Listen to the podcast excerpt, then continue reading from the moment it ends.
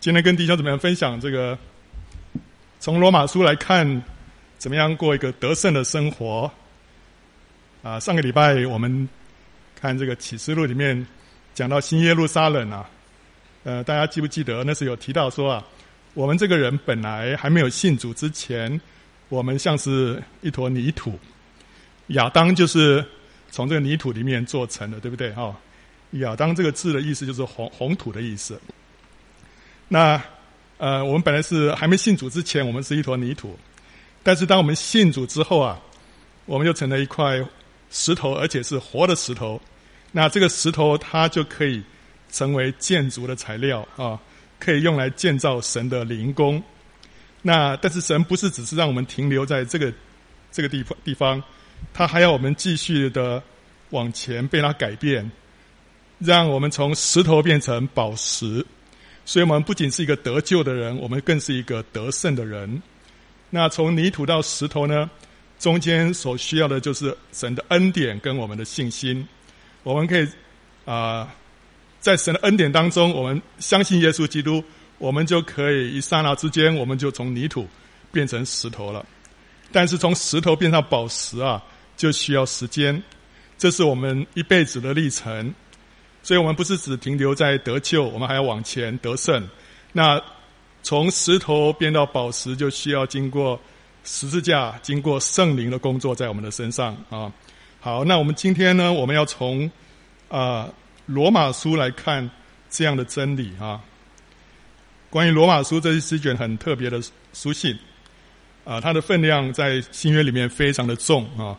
如果你读神学院的话，这个罗马书这是必修的课程啊。那有一些这个属灵的伟人啊，他们怎么样论到罗马书这一卷书啊？罗马书就是这个四福音、使徒行传之后所有的书信里面的第一卷啊。那放在第一卷就表示它是特别重要的。有一个人叫马丁路德哈，他掀起了这个改教运动，对不对？今年是宗教改革满五百周年啊，五百周年。好，他怎么说啊？马丁路德。他说：“罗马书这卷书，他把它称为说是一个大光。他说这个罗马书啊，他可以把整部的、全部的圣经给它照亮。他又说啊，他说基督教只要有约翰福音跟罗马书这两卷书，就不至于消灭，仍然必然发扬光大，因为在这两卷书里面有我们信仰里面所有的基本的元素都在这里头了啊。”那另外有一个神学家叫加尔文，跟马丁路德同一个时代的啊，他也说过一句话，他说啊，任何人只要能够通晓罗马书，就是找到了一条明白整本圣经的通道。哇！所以呢，所以你要了解圣经里面到底讲什么，那你一定要了解罗马书在讲什么啊。那罗马书又是教会史历史上面最具影响力的。圣经书卷，它影响了几个非常重要的人，造成他们一生当中的一个关键的转捩点。有一个人叫奥古斯丁，奥古斯丁是主后四百多年的一个人，他被认为说是保罗使徒保罗之后教会历史上面最重要的一号人物啊。他的整个神学思想啊，就是构成整个后来的呃历史历代这些教会。所这个的主流思想啊，那他本来是一个非常放荡的一个一个纨绔子弟啊，他他很聪明，他做教授啊，但是他那个花天酒地，他有一个母亲非常的爱主，就为他这个儿子迫切祷告。那有一天，这个这个奥古斯丁啊，他突然就心里头觉得非常的郁闷，好像觉得人生乏味。那时候他就觉得很很苦闷，结果那时候他就听到哎有小孩子在唱歌，说拿起来读，拿起来读。那时候他正在花园里面，就是看到呢哎前面刚好有一本圣经，那他就他就哎就把这个书拿起来读。结果他读到一段话，他说什么？他就读到罗罗马书第十三章啊，那段话说啊，这个十三节到十四节说，行事为人要端正。好像行在白昼，不可荒宴醉酒，不可好色邪荡，不可增进嫉妒，总要披戴主耶稣基督，不要为肉体安排去放纵私欲。哇，那时候奥古斯丁啊，他读到这段话，好像是那个一把剑插在他里面一样，非常的扎心。他觉得神在亲自对他说话，叫他要从那过去的生活里面要出来了，要进到一个新的生活。所以那天开始，他整个人改变，他就重生得救了。然后他后来把这个消息告诉他妈妈，说：“妈，我现在信耶稣了，我得救了。”就他母亲哇，为他常年的祷告啊，终于被神垂听了，结果他好高兴。一个月之后，他母亲就过世了。所以神让他的母亲在他过世之前看到这个浪子回头啊。那后来他他就成为一个主教啊，对教会历史造成很大的一个影响啊。那马丁路德呢，他自己也是借着罗马书而领悟到。因信称义的真理，所以从那时候开始，他就就不再被这个天主教的那些要要做功德啦。哦，他他本来是一个非常认真的一个修道士，他用各样的方式来苦待己身，但是一直没有找到心里面的平安。直到后来，人家劝他说：“你读罗马书看看。”读罗马书就发现，哇，原来凭着信心，我们就可以得着拯救。所以这个后来就。造成了他一生当中的一个转捩点。有一个人叫约翰卫斯理，这个是十八世纪的一个英国的一个传道人。他他的祖父、外祖父都是牧师，他的父亲也是牧师。他跟他的弟弟啊，两个人也后来都在出来在这边传福音，非常火热的基督徒。但是呢，他们里面跟神之间。没有一个第一手的接触，所以后来他很火热。他从英国跑到美洲去做宣教士，在那边传道的时候，碰到一个碰到当地的一个摩拉维亚的一个宣教士。那个宣教士就问他一个问题，他说：“你认识耶稣基督吗？”他就说：“哎，我知道他是世世人的救主。”他说：“那个人跟他说，没错，但是。”你知道他有没有拯救你啊？结果他这个问题啊，他的理论非常的这个挣扎，他没办法回答这个问题。神是世界上的救主，主耶稣是世界上的救主，没错。但他有没有个别的拯救你这个人？他回答不出来。结果后来他就发现啊，他这个信仰啊，根基很薄弱。后来他当他在美洲传道，后来也失败了。后来就从搭船回来的时候，路上碰到大风浪，那时候他就觉得说他他怕死，怕得不得了。他后来他自己承认说，我的信仰是一个是安逸环境当中的信仰，经不起试炼跟考验，在考验当中，他的信仰完全的崩溃。所以后来他回到英国之后啊，他就去到那个摩拉维亚弟兄会的聚会当中去，去跟他们啊、追求。但是他里面一直没有平安，直到有一天，他去到一个教会啊，小小的一个聚会，他听到有别人在那边朗读马丁路德的罗马书注释注释的序文，哇！那时候他说，好像一道光照到他里面来，让他突然明白过来，救恩是怎么一回事。那时候他里面一个很大的平安进到他里面来，他从那天开始他说。他知道某年某月某日某时，他得救了，所以那个是他一生当中一个很大的转捩点。那后来他就带下十八世纪英国的一个大的复兴。十八世纪那时候，英国刚好在经过这个工业革命等等，社会非常的动荡。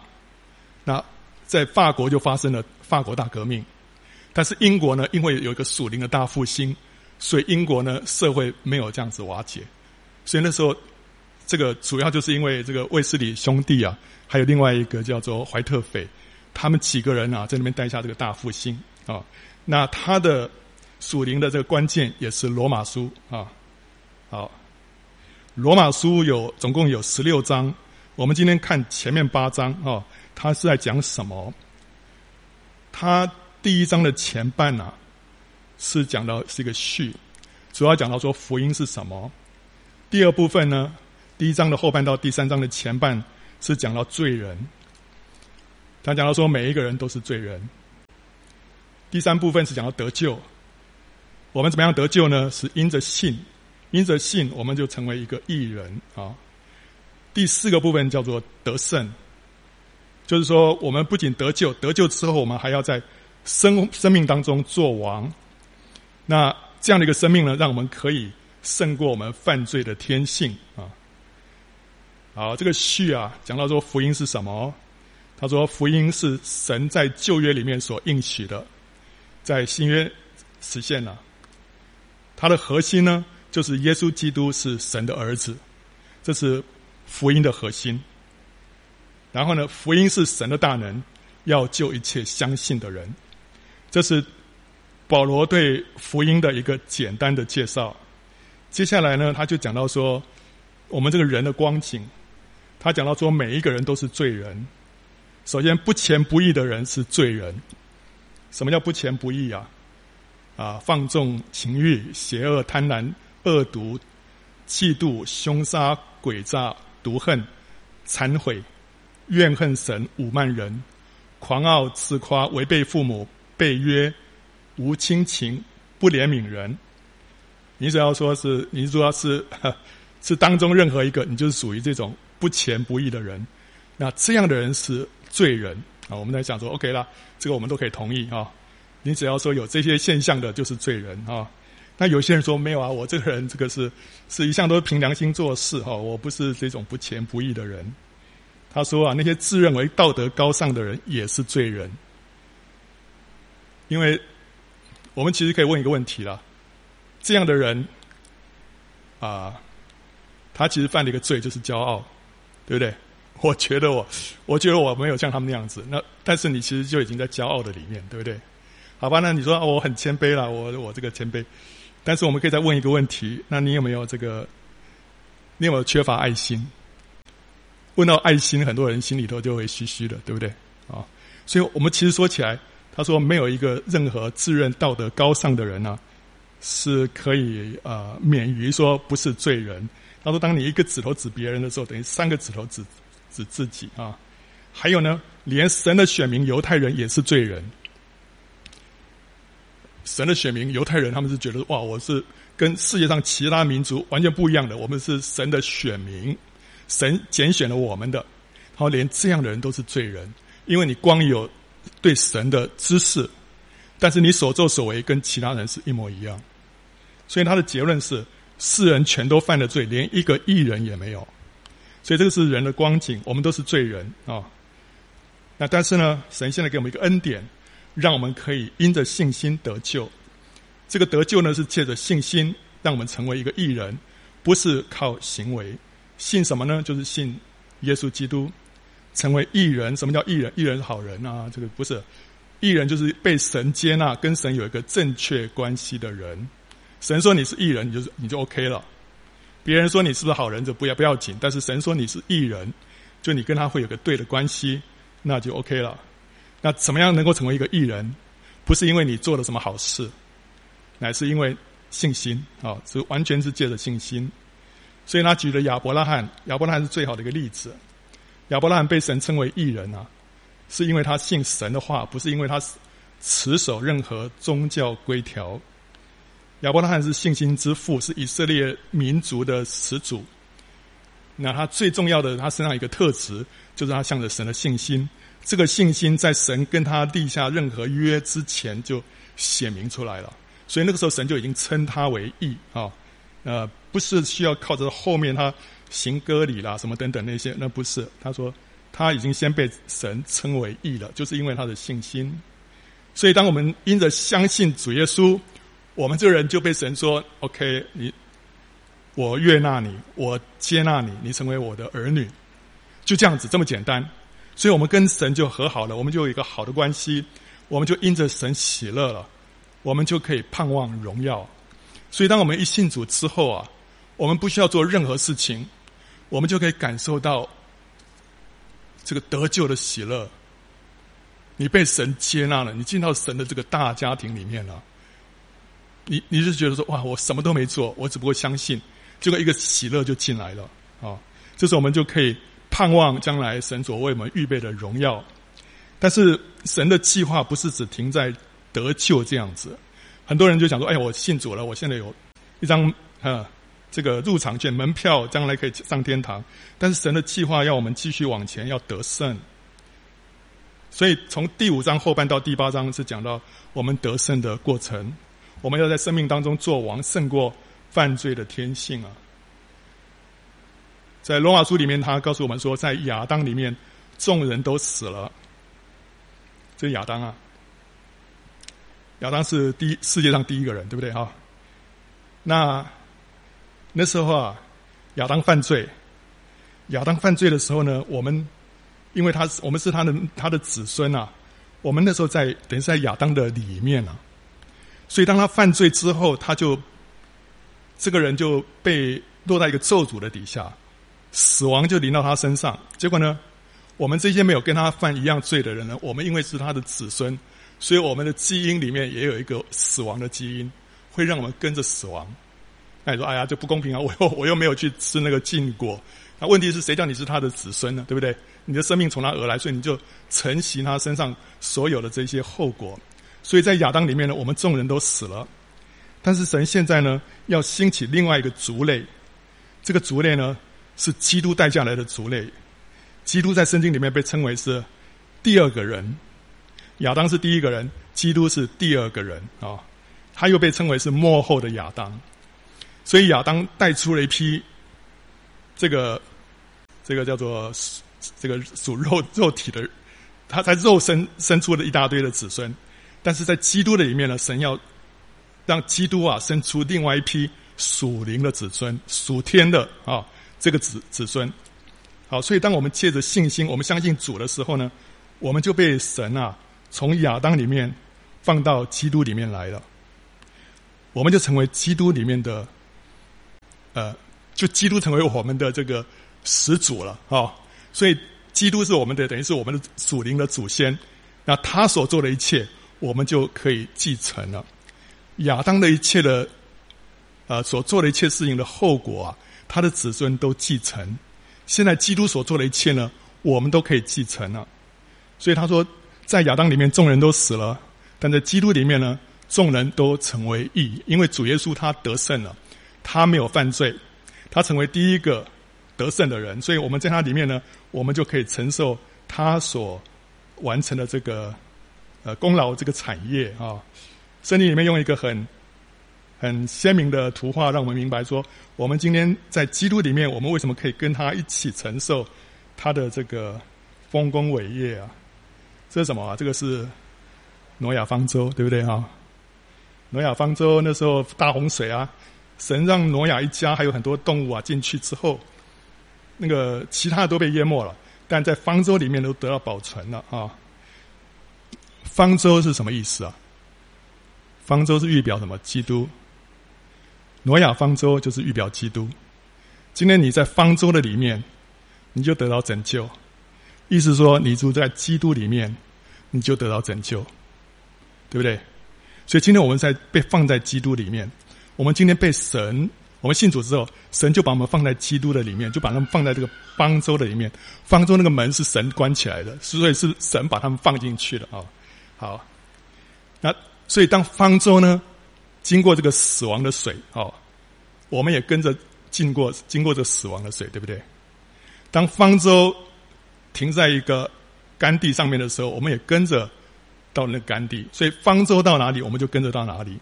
基督在什么地方，我们就跟着在什么地方，因为我们在他的里面。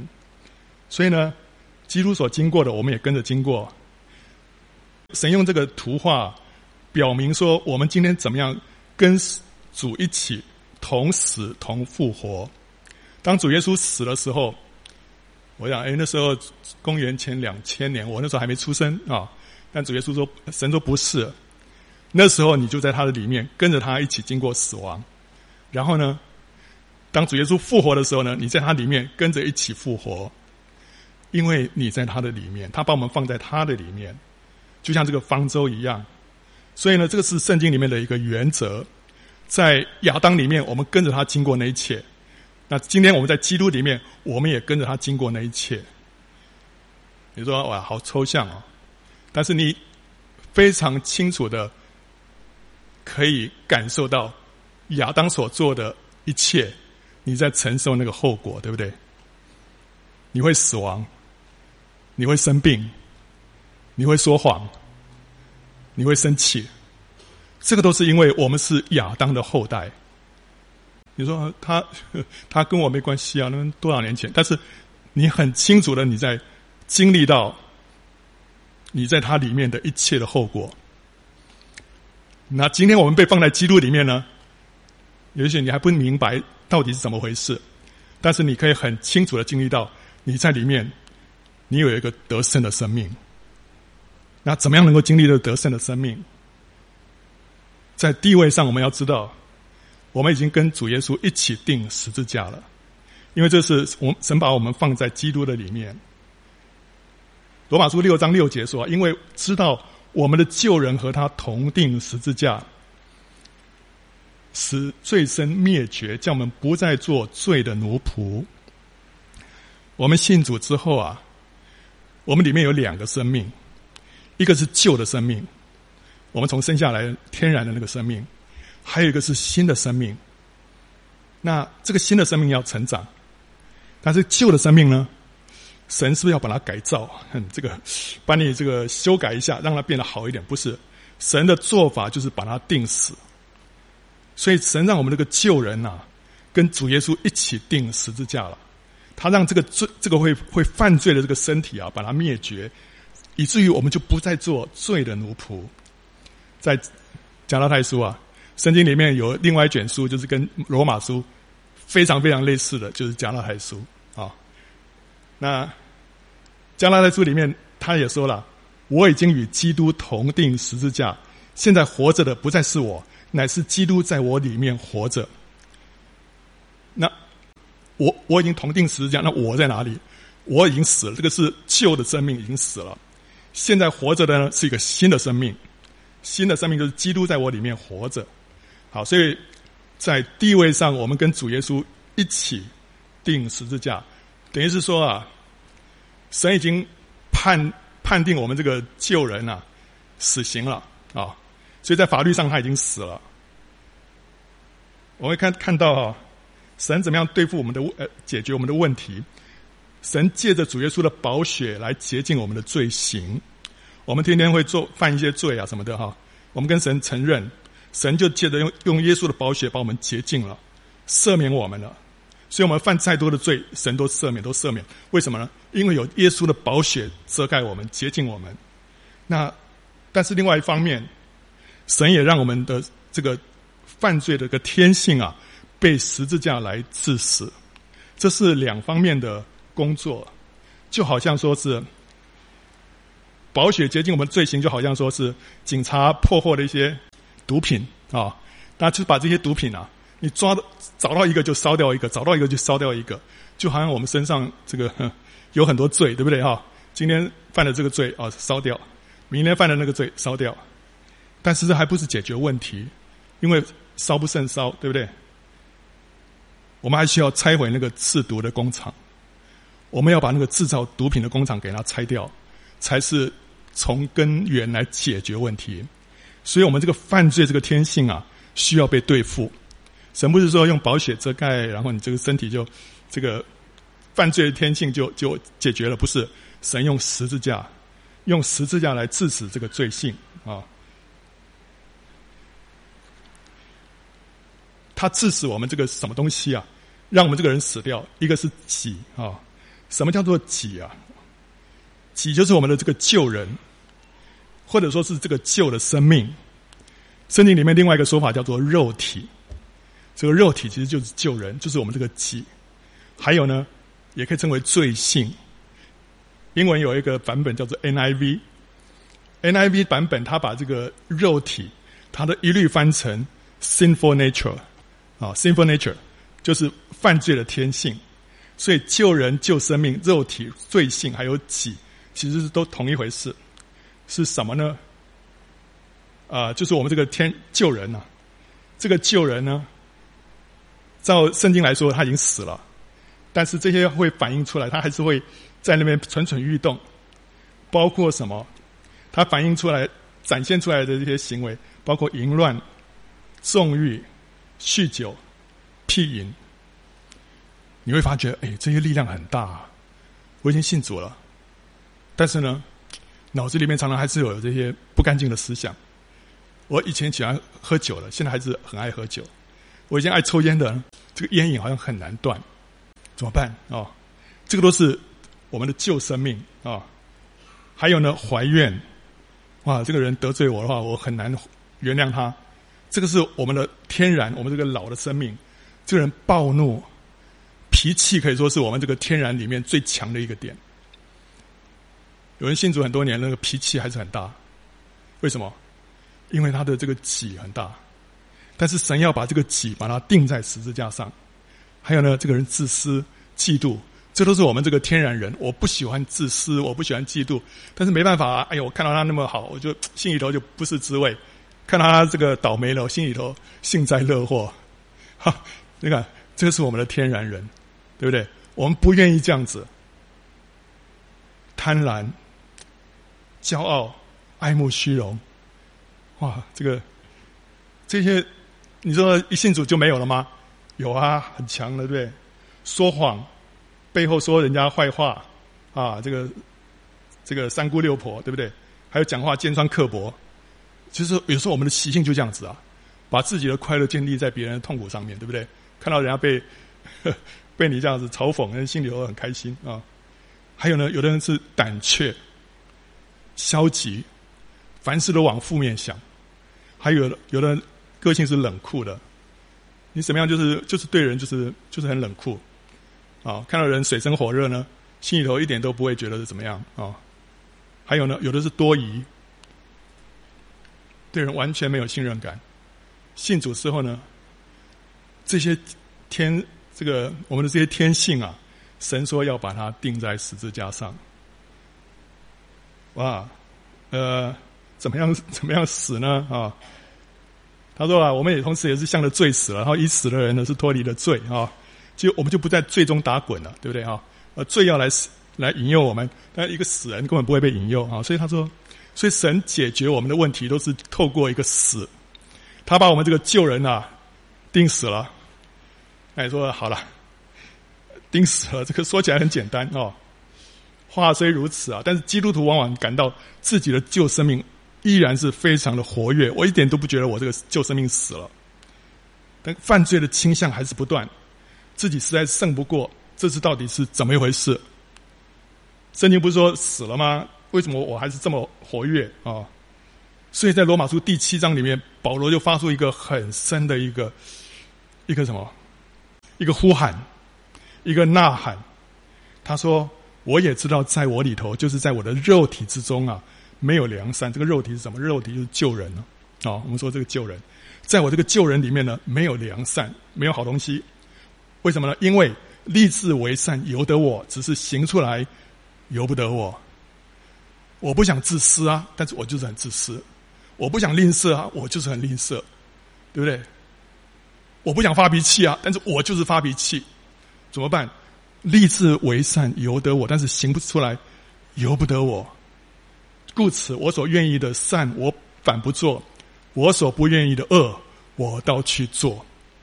所以我被我这个这个旧人啊，被我这个肉体啊辖制捆绑，对不对？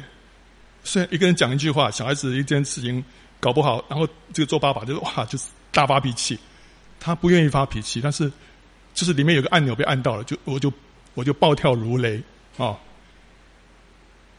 这怎么办？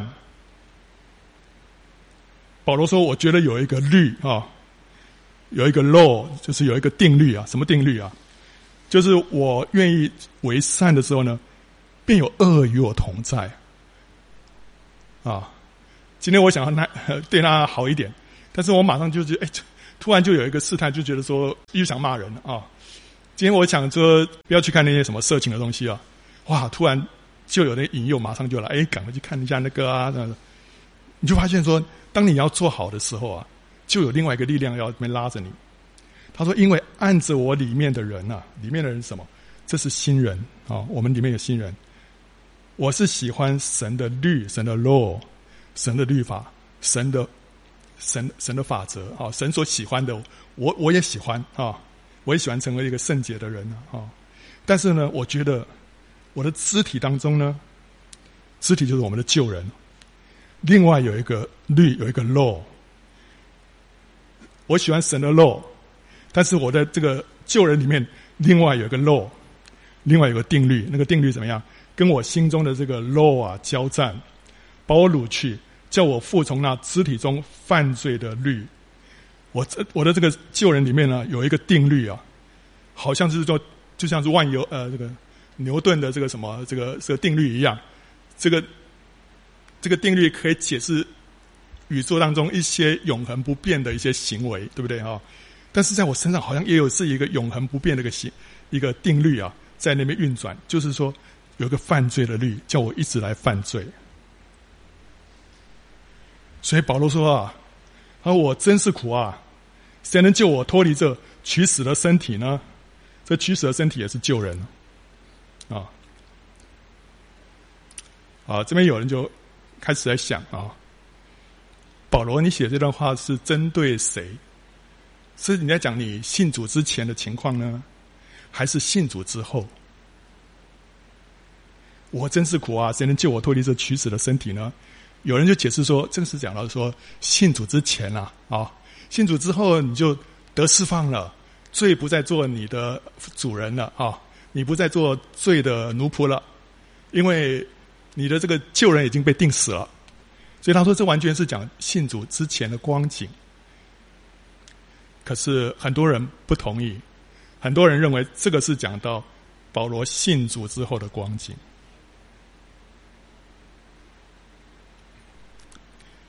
呃，很简单的一个证明是什么？你信主之后，你有没有这些现象？你信主之后，里面会不会为着里面这个有一个立志行善却却行不出来的这种问题？有啊，每一个基督徒都会这样子，对不对？所以这根本就是一个信主之后的一个挣扎。我们刚刚前看到。罗马书前面是在讲的，先讲得救，因信称义啊，大家看得很开心啊，都因信称义了。但现在他不再是讲说你现在一个没有信主的人怎么样，他现在讲的是信主之后，你信主之后所谓面对的，我怎么样过一个得胜的生活啊？保罗说：“我早不不知道啊，我还是在那边挣扎，啊对不对？在那边挣扎。”那个 Joey 啊，那个许贤啊，他那时候。呃，高大学啊，高中还大大大大二啊，那时候信主了，然后信主之后，他大概有两个月的时间啊，非常的喜乐，那叫做得救的喜乐。然后啊，他就很 nice，对人都很 nice 啊。两个月之后啊，那个喜乐消失了，然后呢，他就开始会又会发脾气了。跟家人在一起又会发脾气，结果他妈妈就讽刺他，他说：“你不是信了基督教了吗？怎么现在还会发脾气啊？”哦，所以他他里面就很痛苦。那那天他就跑去那个学校对面哦，有一个这个校园团契啊、哦，他跑去那办公室里面要找人问他这个问问这个问题。就那天刚好一个是一个工读生在里面啊、哦，他就把他说：“我为什么这样子？哈、哦，信了主之后还是会这样发脾气。”我以前没有信主，我发脾气没有感觉，我就觉得理所当然。哦，那个人得罪我。但我现在信了主之后呢，我发脾气心里都会觉得很自责，觉得不应该发脾气。结果呢，可是我还是发脾气了。结果现在变成是我信主之后，我比信主之前呢更痛苦，因为里面有那个挣扎，我到底该怎么办？信主难道是这样子吗？哦，那那个工读生就跟他说：“那你就跟主认罪啊！”哦。那我再发脾气呢？那你再认罪啊就好了。他说：“啊，这个我信耶稣，我难道就是这样子吗？在这个天天在那边认罪、认罪、认罪的过程当中吗？”他那个回答让他非常不满意。他说：“啊，他那天真想把他们那个招牌给拆了。”啊！可后来他有一次，人家带他参加一个特会啊。那那天特会的讲员是荣教士啊。荣教士那时候讲的题目说。我们可以过一个不犯罪的生活。他说：“哇，他眼睛张开，睁老大，啊，我们可以过一个不犯罪的生活。那秘诀在哪里啊？”所以后来他就跑去他们荣教师那个教会里面，跟着他们去追求。他发觉，哇，原来是他需要更多得着神的同在，需要更多被圣灵充满。所以保罗他怎么怎么样？他这个是罗马书第七章的这个困境啊，答案在哪里？答案在罗马书第八章。他说：“感谢神，靠着我们的主耶稣基督就能脱离了，脱离什么？脱离这样的困境啊！”他说：“如今。”那些在基督耶稣里的就不定罪了，因为生命之灵的律啊，the law of the spirit of life 啊，在基督耶稣里释放了我，使我脱离罪和死的律了。我们今天在这个地上啊，有有这个有了地心引力啊，你力量再大，你丢一个东西上去，它还是会掉下来的，对不对？你胜不过这个律，这里有个定律啊，这个万有引力，你就是东西怎么样，它就会掉掉下来。但是你现在进到另外一个领域里面呢，这是一个属灵的领域。这个属灵的领域里面有另外一个 law，一个定律。这个定律呢，可以让你胜过这个地心引力。这个叫做生命之灵的律，就好像是这边有地心引力，对不对哈？那我们这边有时候有会会有那种上升的气流，对不对啊？上升的气流，所以老鹰呢？老鹰他们飞很轻松的，他们他们不拍翅膀的，他们只要把翅膀张开就好了，因为他找到那个上升的气流，这个气流啊，会让它就这样子往上一直翱翔，它就是这样这样回旋回旋这样上去，它不需要用力气的，因为怎么样？因为它找到那个上升的气流。今天我们要在灵里面找到这个属灵的上升的气流。这个气流啊，会让我们一直的往上，可以胜过那个地心引力。所以这个上升的气流啊，就是生命之灵的律。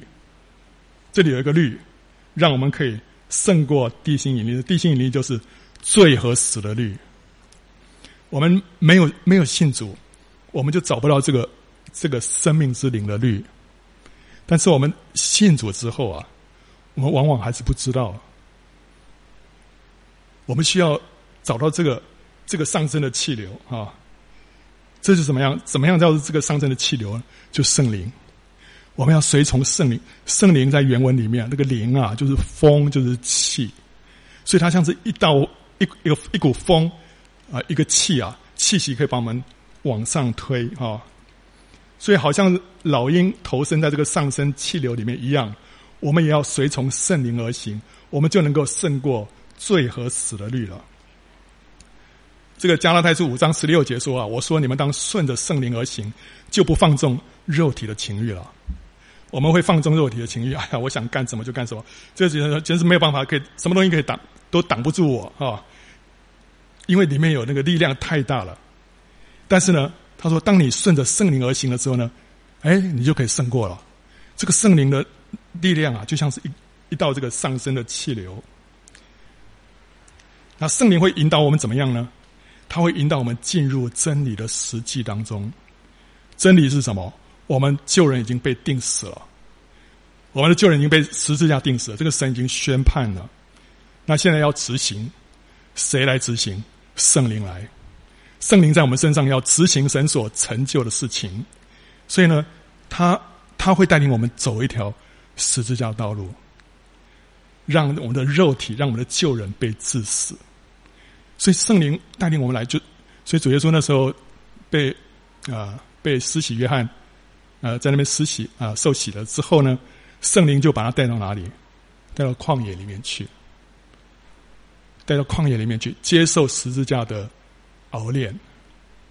所以圣灵会带我们走十字架道路。那当我们经过了十十字架道路之后呢，我们会更多的被圣灵充满，我们会更多的得到神。所以，当主耶稣从旷野里面出来的时候，他是怎么样？满带着圣灵的能力，然后呢，开始宣讲天国的福音。好，那现在问题是说，我们怎么样能够感受到圣灵的引导？你说好啊，我要随从圣灵。但问题我不知道怎么样随从圣灵，对不对啊？我们怎么样能够感受到这个属灵的这个上升的气流啊？第一个就是要在基督耶稣里，要跟主保持一个密切的关系。简单讲，为什么呢？因为罗马书八章一到二节他说啊。如今哪些人不定罪啊？那些在基督耶稣里的就不定罪了。他说：“赐生命圣灵的律呢，在什么地方释放我啊？在基督耶稣里释放我。哇！所以你要你要经历到这个生命圣灵的律啊，要在一个对的地方。你你要找那个气流啊，你要到一个对的地方去找，在哪里啊？在基督耶稣里面。”你要到基督耶稣里面，你才会找到那个上升的气流啊！这个气流就会让我脱离罪和死的律啊！所以这个这个地地方在哪里？就在基督耶稣里，就是要跟主保持一个密切的关系啊！主耶稣说：“我是葡萄树，你们是枝子，藏在我里面的，我也藏在他里面。这人就多结果子，因为离了我，你们就不能做什么。”所以主耶稣。他的同在是那个最大的那个气场啊、哦！你在这里面哇，那个气场好足哦！它会让你结果子，它会让你胜过天然，胜过这个老我。所以你要找到这个气场啊！这个气场就是要你要跟主连在一起啊！你是那个枝子，他是那个葡萄树啊！那怎么样跟主连在一起啊？所以要常常认罪悔改，消除你跟主之间的沟通的障碍啊！什么地方得罪他？马上悔改啊！要常常读神的话，神要对你说话，神要引导你，但是你要给他机会，你要读他神的话。所以，当你得到神的话的时候，那个就是圣灵的宝剑。你一个一个习惯啊，一直胜不过，但是呢，当神对你一说话的时候，哇，你里面就有力量了。你马上就用这个神的话去对付那个习惯了。马上那个习惯就就没有了，所以我们我们要我们要常常得着神对我们个别说话，你要给他机会让他对你说话，要常常敬拜赞美等候祷告思念神，你会感受到更多神丰富的同在。我们赞美他的时候，他就在我们当中设立宝座，对不对？在神的同在当中，我们就可以更多明白。圣灵在我当中的引导跟带领，还有呢，要常常遵行神的话，因为主像这样的人显现，有了我的命令又遵守了，这人就是爱我的，爱我的必蒙我父爱他，我也要爱他，并且要向他显现。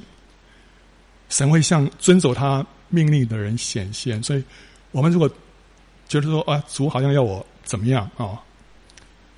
你去遵守，你会神会更多的向你显现，你会感受到神的笑脸，这会帮助你能够胜过更大的试探跟引诱，全心全意爱神，常常渴慕他，这都会让你跟主保持一个很亲密的关系，你就会感受到圣灵的引导。第二个呢，就是要被圣灵充满。圣灵在我们的当中啊，在我们的里面哈，有两个层次。第一个是圣灵的内住，主耶稣那时候复活的时候，向门徒显现说：“愿你们平安。父怎样差遣了我，我也照样差遣你们。”说了这个话，就向他们吹一口气，说：“你们受圣灵。”从那时候之后啊，那个圣灵就等于是内住在门徒的里面了。他们会会有圣灵，但是呢，这个只是初步。还有第二个阶段，就是要圣灵充满。那时候在五旬节的时候啊，他说，忽然从天上有响声下来，好像一阵大风吹过啊，充满了他们所坐的屋子，又有舌头如火焰显现出来，分开落在他们个人头上，他们就都被圣灵充满，按着圣灵所赐的口口才，说起别国的话来。主耶稣从复活一直到他，呃，这个升天，然后。到五旬节中间隔了五十天，对不对哈？五十天的前面是他向他们吹气，啊，虽然他们领受圣灵了。那那时候门徒身上有是有一些改变，但不大。门徒有一个厉害的改变，是在五旬节被圣灵充满之后。那是一阵大风，当一阵大风像圣灵像一阵大风吹来充满你的时候，你不会说：“哎，这个这个上升气气流在什么地方啊？这个气场在哪里啊？”根本你就在那个那个气流里面，你就不再有任何的怀疑，你会明白圣灵的引导。所以圣灵充满之后会有什么改变、啊？一个人会脱胎换骨。他会刚强壮胆，本来一个胆小的人，他会完全改变。彼得在主耶稣那时候被捉拿之后，他三次否认主。他本来算是他已经算是很很勇敢的，但是呢，碰到真正的考验来到的时候，还是兵败如山倒。但是呢，当他被圣灵充满之后，他可以站起来向着众人讲道。甚至于被抓到工会里面去的时候，他可以说：“顺服神，不顺服人是应当的。”后来他们被鞭打，他们还是蛮有喜乐。他们被威胁，他们就一祷告：“神啊，求你要纪念了。”结果他们一祷告完，地大震动。所以，当一个人被圣灵充满之后，这个人会变了一个人。他里面的那种天然。我天然天生就是害羞、胆怯，马上那个那个没有了，可以这个勇猛像狮子一样。还有呢，当你被圣灵充满之后，你对于圣灵的引导就非常的敏锐。使徒行传是最好的榜样，在福音书里面，门徒们就跟着主耶稣啊到处走，然后主耶稣讲什么，他们就听，他们就照着做。等到使徒行传开始啊，主耶稣升天了。门徒们这时候怎么样？哇，主耶稣不在了，怎么办？现在我们该下一步该怎么走啊？啊，哈哈，这个你要明白神的引导，就开始，你就看到使徒行传从第一章开始到最后一章，神的引导教导他们怎么样在主耶稣看不见的看不见主耶稣的时候，怎么样明白神的引导。刚开始那时候还没有还没有被圣灵充满之前呢，他们是靠着祷告抽签。决定说谁要做第二十二个十二个使徒，他们靠抽签，但后来他们被圣灵充满之后，他们就不再抽签了。为什么？因为圣灵会直接告诉他们。所以后来他们就看到圣灵告诉他们什么？为我差派巴拿巴跟扫扫罗去做我他们做的要他们做的工啊。后来开会呢，圣灵给我们定义怎么样啊？然后呢，保罗出去传道的时候，圣灵禁止他在这边传道。啊，圣灵不许他在那边传道，哇！然后呢，彼得有些观念过不去啊，神就借着什么，让他魂游向外，啊，让他明白神的意思是什么。所以你就看到，神就是让那些门徒啊，习惯习惯去揣摩神的意思，跟圣灵沟通。圣灵常常透过他们说话。圣灵跟腓力说：“你前去，你跟着那个车子，跟着车子跑，就他就传福音给那个埃提阿伯太监。因为圣灵跟他说话，所以我们一旦被圣灵充满之后，以前没有的这个 这个超能力都会有了。然后呢，神的话对我们来说会变成非常的新鲜跟活泼。圣灵会让我们明白神所说的一切的话。”还有呢，我们服侍见证神就会大有能力。这个是我们被圣灵充满以后的改变。所以啊，所以我们信主，你不要想，哦呀，我已经我已经得救了。但是后面有这么多属灵的这个资产啊，神要赐给我们，我们要要去取得啊。然后怎么样被圣灵充满呢？好，啊，听。我们说啊，好吧，圣灵充满很好。那我怎么样能够被圣灵充满？第一个要渴慕，要追求。你心里跟神说：“主啊，我要，主啊，求你充满我，让我被你的灵充满。我愿意得着这样一个属天的祝福啊！”主耶稣说：“你们虽然不好，尚且知道拿好东西给儿女，何况天父岂不更将圣灵给什么？给谁啊？给求他的人呢？”我们跟神神说：“主啊，你要把圣灵赐给我。我现在已经有圣灵在我里面，OK 了。但是呢，不够丰富，我要更加丰富的得着主。神喜欢这样的祷告啊，要认罪，要悔改。有一首诗歌啊，说。”后是高油，先是血，要得滋润，先得洁。若非经过各各他，必不能到五旬节。意思就是，我们这个人要先被宝血洁净，我们才能够领受高油，就是圣灵。所以我们要追求圣灵充满，我们一定要这个人要要认罪，要悔改，要洁净。过去你曾经。拜过什么东西，那些都要奉主的名，要全部都要弃绝。你里面清得干干净净，圣灵就越多的进来啊、还有呢，要舍己，要顺服神。圣经里面说啊，圣灵是赐给谁啊？是神赐给顺从之人的圣灵。所以，当我们愿意在一些小的地方啊，开始就是我们就每天开始学习顺服神，虽然。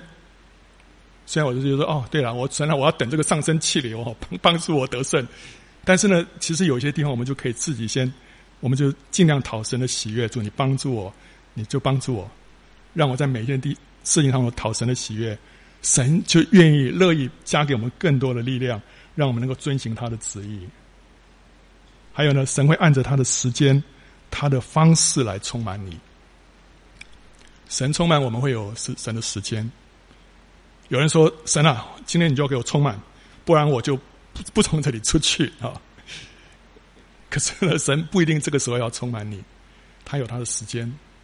神啊，我要像他那样子哦，或者说神啊，你让我你充满我，不要像他那样子，不要尖叫哦，不要发抖，让我能够很 graceful 的被充满。不一定，神有他的他的方式。我那时候。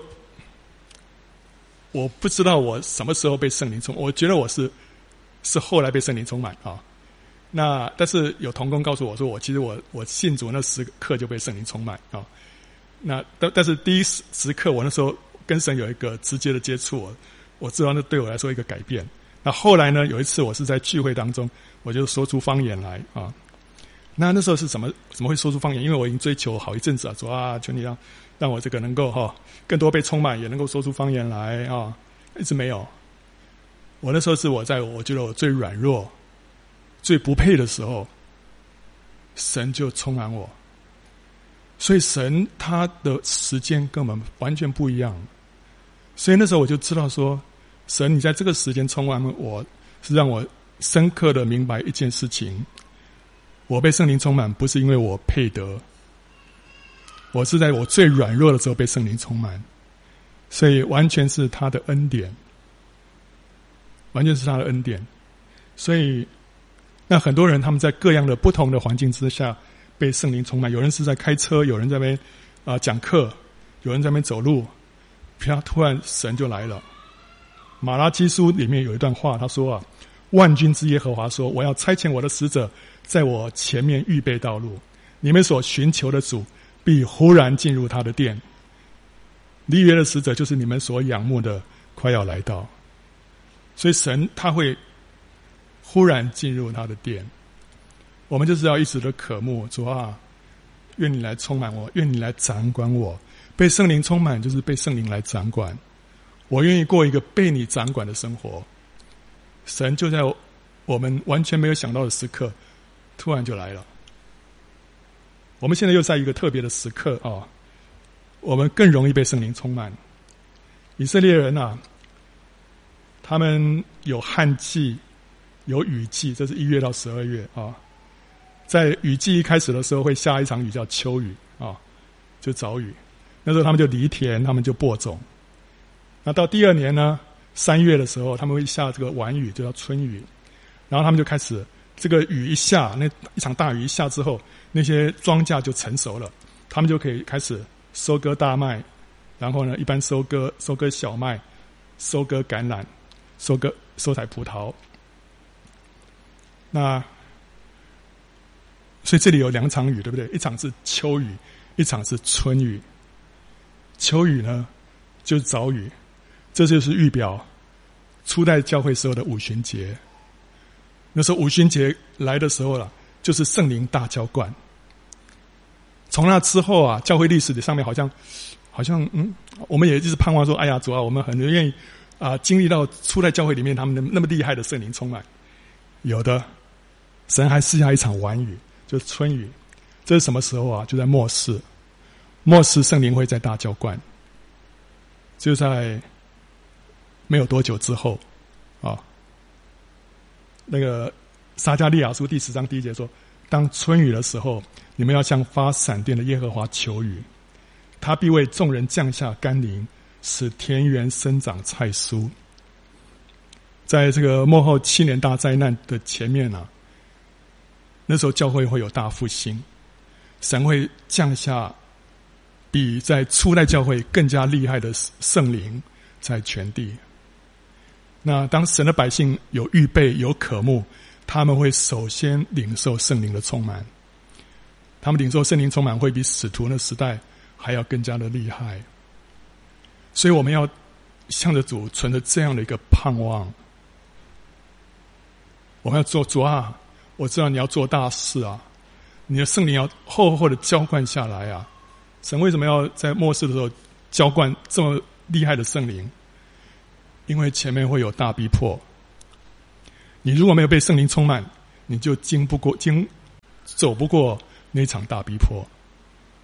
所以，当我们都被圣灵厉害充满之后，我们在这大逼迫当中，我们会会挺身昂首。我们会做一个得胜者，所以神神要预备我们，然后呢，我们就是不是复活，就是被提啊。所以，所以我们我们这时候要领受圣灵充满，是一个是一个历史上最佳的时间点。如果你还没有被圣灵充满，你要这样的渴慕；如果你已经被圣灵充满，你还要被圣灵更多的充满，让我们在这个预备主再来的行列当中有份。有一个姊妹啊，我们她听我们讲说这个哎，关于末世，后来她就有一天，她就做了一个梦，她梦见她教会里面哇，一下子挤满了人哦。可是另外一个问题就是说，可是原来那些弟兄姊妹们怎么都不见了？他们跑去哪里？哦，不见了。那我我就跟他说，我相信你这个梦是从神来的，意思就是说，真的这个大复兴会临到。你们教会里面会满了人，但是另外一方面呢，很多弟兄姊妹们他们没有预备好，所以在大复兴当中他们不见了。所以我们要预备好自己啊，让我们能够承接神的大复兴啊。好，所以在地位上呢，神怎么样让我们能够胜过这个天然啊？就让让我们跟主同钉十字架。在经历上呢，神会让我们随从圣灵，让我们。借着圣灵啊，我们会过一个得胜的生活。所以十字架跟圣灵呢，就帮助我们能够胜过肉体。这又叫做魂的得救。这是我们一辈子在在在经历的事情。我们这一辈子啊，我们一信主的时候，我们灵得救。我们人分成灵魂体啊，我们灵就得救了。但是我们的魂，包括我们的思想、我们的感情、我们的意志，这三方面呢，就是我们的魂，就是我们这个自我。这个自我呢，要在一直在我们的这一生当中啊，要经历神的拯救哦，要被改变。那我们的身体呢，当主耶稣再来的时候，就会得赎了。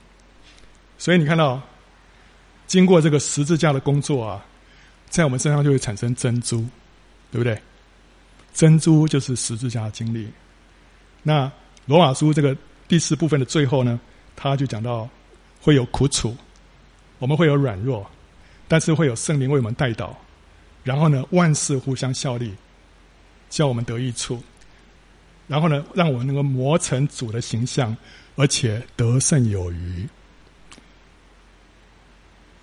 所以呢，我们前面你看到神在我们身上做工做工，但接着呢，我们又看到我们也经过一些啊试炼，经过一些苦楚，但这些呢，就是要在我们身上形成什么宝石。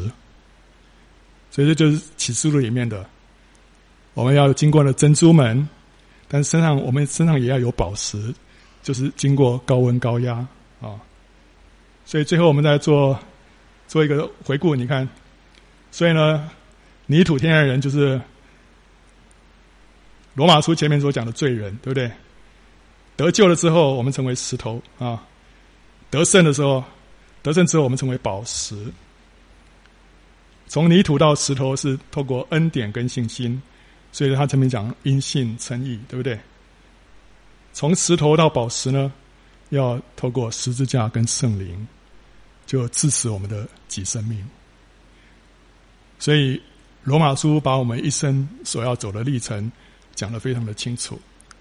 我们不要只停在半路就觉得 OK 了，你要知道前面还有很长的一段路要走，而且是一条荣耀的道路。你要跟要找到这个属灵的这个这个秘诀，就是更多跟主同行，明白圣灵的引导。你要找到那个上升的气流。哈利路亚！我们做一个祷告哈。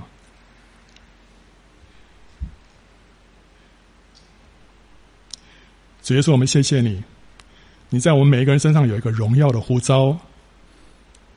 你要让我们每一个人成为一个得胜者，而且你要让这个教会成为一个得胜的教会，让每一个弟兄姊妹们都预备好要迎接你的再来，而且要迎接你所要在教会里面赐下的大复兴。谢谢主耶稣，奉告主耶稣基督的名祷告，阿门。